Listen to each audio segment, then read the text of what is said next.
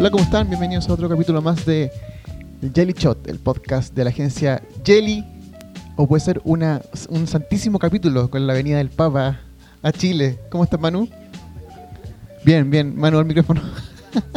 bien, estoy bien. Me siento eh, bendecido con la visita del Papa. Está apagado el micrófono, excelente. Ah, ¿está apagado? Está apagado. Ahora, está sí. prendido. Sí, ahora sí. ¿Cómo estás? Partimos de nuevo. Hola. Hola, ¿cómo están? Bienvenidos. No. ¿Cómo estás, Manu? Bien, bien, ¿tú? Bien, bien, estamos eh, felices porque en Jelly lanzamos hace poco un- una investigación acerca de Netflix. Y estaría bueno poder eh, profundizar un poquito más acerca de, eso. Mi pregunta es, Manu, ¿qué hizo Netflix para eh, remecer la industria del marketing, según tú? De principio a fin. ¿Qué pensáis tú? ¿Qué ha hecho Netflix? Tú te, te viste el análisis, supongo. Eh, Sí, vos, claro. ¿qué- al- ¿Cómo lo ves tú, digamos? A mí, me- a mí me gusta mucho el tema de que eh, Netflix por fin haya podido demostrar que si uno engancha con la, con la audiencia y de verdad le da un poco como de sentido del humor al, al tipo de contenido que hace, además de ser original, de verdad puede como generar eh, buena retweet, buen engagement con, con la gente.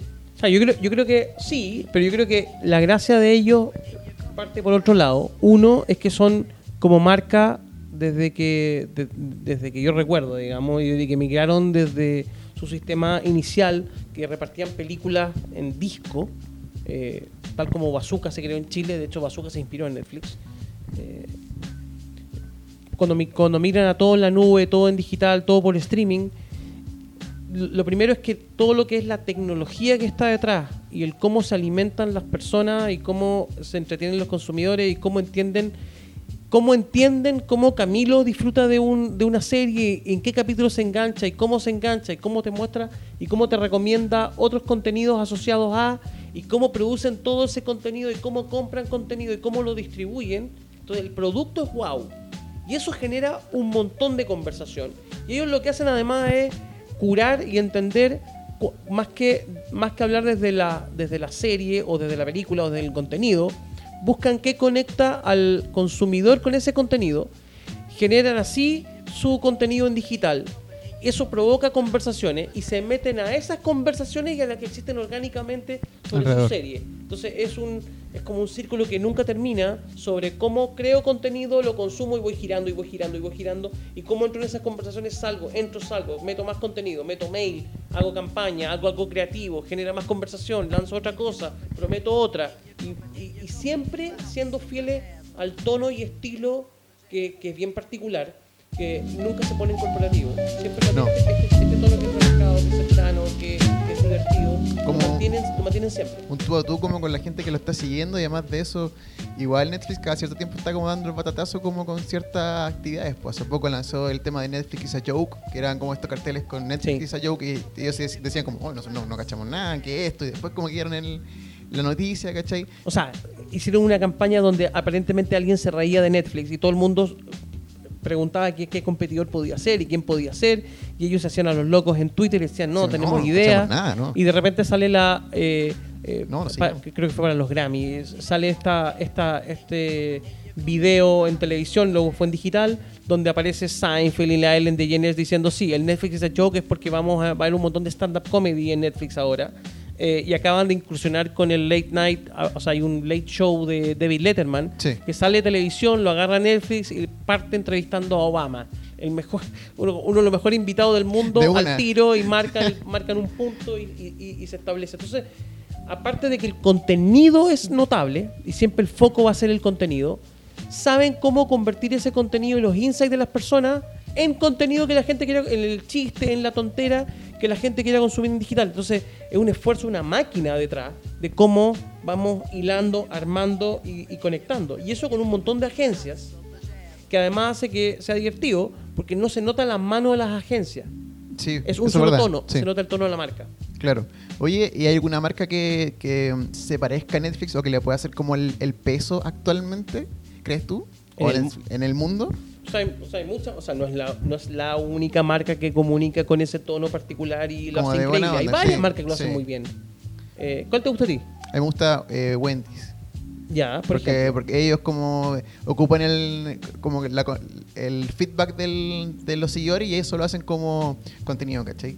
Y eso me gusta, como que tiene una... Bueno, el, el tweet más retuiteado respuesta. o de lo más retuiteado del año 2017 fue el de ellos. Claro. Cuando, cuando contestan al- a este personaje le dicen, ah, eh, le dice cuántos, cuántos McNuggets, cuántos nuggets eh, para tener nuggets gratis y Wendy le dice tantos millones y pum, tantos millones de retweets para, para comer gratis y se generó toda una campaña en Estados Unidos para ver cómo logramos que, eh, que Juanito se coma todo eso. Y además que la gente igual después como Nuggets que gratis. le escribe a, a, a Wendy para que Wendy le responda y eso es como una... Oye, mira, Wendy, mira, Wendy me respondió. No hay de todo, hay de todo. eh, Eso igual. A la hora de ayudar, KLM lo hace increíble. Tiene un, tiene un call center que no duerme, básicamente contesta en, en 14 idiomas. eh, al- a, la hora de, de cómo cuentan una historia que termina vendiendo, lo hace muy bien Marvel cuando lanza películas, lo hace muy bien Disney cuando lanza películas. Claro que son películas además que son muy esperadas, por ende, y hay una Claro, hay un expectativa que va a reventar Twitter o que va a Sí, reventar lo que queráis apenas se lance la- el, el tráiler no oficial o el pre-trailer o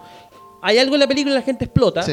pero cómo lo comunican cómo lo está haciendo Marvel eh, es, es re- Mar- Marvel es de Disney Star Claro, Wars es de. Disney eh, es, es re- es re divertido porque además generan el contenido oficial de la película pero generan mucho contenido en paralelo eh, por ejemplo, cuando promocionan eh, Spider, Spider-Man Homecoming, eh, tenían unos cortos donde sale el, el personaje de. Estaba Iron Man y estaba Spider-Man, pero uno para promocionar la NBA, que la transmitía ESPN, que era de Disney. Claro. Entonces era una promo. Uno cree que es parte de la película, no es parte de la película, y es, una, es, un, es un video de 2-3 minutos que promociona el partido de la NBA, que te habla de ESPN, pero que termina promocionando la película. Entonces, esta mezcla de contenido, de cosas que pasan al lado, que nunca ocurren en la película y que se tienen que grabar en algún minuto cuando están los claro. actores disponibles. Sí, sí. Toda esa máquina de generar contenido y luego eh, saber cómo, eh, cómo segmentarlo y cómo lanzarlo y cómo cruzarlo es genial como lo están haciendo. Un ejemplo que me gusta mucho y acá en Chile tiene que ver con el Ministerio de Energía, que eh, tienen estos como personajes Nova y Gastón que eh, a través de ilustraciones y de contenido que es contingente están enganchando con, con las personas y de hecho hace poco se demostró que cuando eh, Cast se decía como se iban contra el ministerio, mucha gente salió como a defender a estos personajes y lo que está haciendo el ministerio. Igual es, es impresionante lo que No, está es raro, y, sí, y es raro y curioso que la gente se haga fan de un ministerio. O sea, Sí, que obvio, que sí. además- y aún más un ministerio que es lo, lo- lo más duro en términos de comunicación. eh, tra- tratado, tratado bien, eh, cualquier contenido hoy día en digital se puede simplificar, eh, se puede hacer más divertido. eh, porque la gente quiere consumir cosas divertidas, se quiere entretener. Si el, el punto es que si no te entretiene, Si no es chistoso, lo- lo- si- no, no es que no es chistoso, puede no ser chistoso, pero si no es original, si no, si no destaca del resto, es un pedazo de contenido más, es un tweet fome o insulso que pasa de largo. Que no vale la pena que las otras personas lo vean. Igual creo que cuando uno comparte es como, mira, esto lo encontré, véalo usted, igual es, es- es gracioso o es interesante o es original. Si no es así, ninguna Exacto. de esos tres pilares, ¿para qué? No sirve nada. O, o sea, si, y, y si haces una fórmula que te resulta, que puede no ser esa, de otra cosa, estoy haciendo una revista que me llegó. Aquí un unboxing. Estoy- sí, estoy haciendo un En unboxing estos momentos Manu está abriendo la revista. Tengo una agenda media complicada hoy después de un feriado, pero eh, sí. Si tu contenido es, le encontraste la, un una forma de hacer contenido original y lo patentaste como fórmula, tienes un problema. Ah. Porque se repite. Entonces lo- el, el usuario espera eso, ¿cierto? Como Sí. El video del youtuber tanto que siempre hable con esta intro y la música. Bla, bla, sí. Ya, pero a la- el veinteavo video ya te empezáis a aburrir porque ya sabéis cómo es la fórmula. Entonces cambio la fórmula.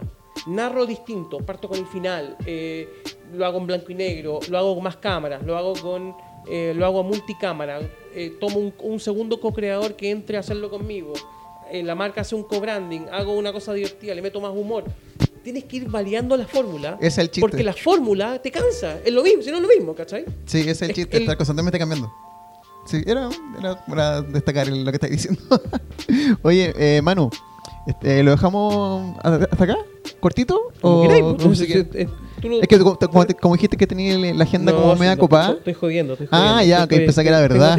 Sí, está viendo O sea, el reloj. Muy complicado, pero tengo Sí, tiempo pero para no esto, tanto. digamos. Ah, estupendo. Oye, eh, ¿qué puedo...? Y, y aparte esas dos marcas, ¿cuál, cuál otra? ¿Esas serían? Crunchies me gusta mucho. ¿Ya? que es una marca como de, de comida, que también hacen como... Tiene que ver mucho con, con ilustración y como con guiños a ciertas culturas, ¿cachai? Cultura pop. En el caso de, de Crunchy es como más al, al, al- al anime, ¿cachai? Y me doy, me doy cuenta que engancha mucho con las personas, ellos responden también con memes, con, con lenguaje que ellos, que ellos conocen. hace poco lanzaron un horóscopo para este año como con personajes como con la tía Yoli, ¿cachai? Entonces, eh, es, yo lo encuentro porque eh, me gusta porque es gracioso, interesante, ¿cachai? Y, y es como es bueno para poder compartir y que otras personas también lo, lo comenten. Sí, a mí me gusta, tiene que ver con, con un, con un tema personal y, y además profesional. Eh, me encanta Nike, por Nike. ejemplo, eh, porque a pesar de que tienen un tono y estilo particular y no tienen tanto contenido para comunicar, siempre se las ingenian para dar vuelta a las cosas, para crear campañas entretenidas, tanto en digital, siempre son súper consistentes en lo, desde que te llega el, el mailing de la mañana, el único mailing de marca que, eh, o de los pocos mailing de marca que abro, los otros no los, los ignoro, digamos, pero eh, desde el mailing, pasando por el sitio, pasando por la experiencia, pasando por redes sociales, pasando por la campaña en YouTube, pasando por el, el- lo, lo poquito que viste del comercial de YouTube en televisión, esa mezcla siempre es perfecta. Por años, ¿ah? Por Ajá, años sí, lo perfecta. Entonces, y eso, es- esa consistencia genera un, un gran riesgo. También me gusta cómo marketean algunos clientes nosotros, pero la idea no es usar el podcast para hacerle publicidad. Eh, la idea no es pasar aviso, digamos, pero hay, hay clientes nosotros que se están luciendo en- a la hora de crear contenido. Eh, pero tiene que ver con eso, con que la apuesta cada vez tiene que ser más grande de la marca por ser distinto. Y ese ser distinto te, te implica a crear mucho contenido Arriesgarse. y abrirse y arriesgarse. Sí, Además, te- puede ir mal. Y Sí. y no porque te vaya mal, se jodió todo. Claro, yo creo que igual e- el, el chiste es como encontrar aquello que te diferencia y explotarlo un poquito y después estar constantemente cambiando. Es como lo que estábamos hablando recién. Eh, ¿Qué podemos, volviendo un poco a Netflix, qué podemos aprender de Netflix como, como para poder aplicarlo eh, acá en Chile? ¿O qué tú ves que aplica Netflix? Todo. Y que- todo. Ah, Tomemos todo. todo, ok. Pero eh, en específico, ¿qué te, qué te gusta más de Netflix que hace que se puede replicar acá? Uno, el producto tiene que ser extraordinario.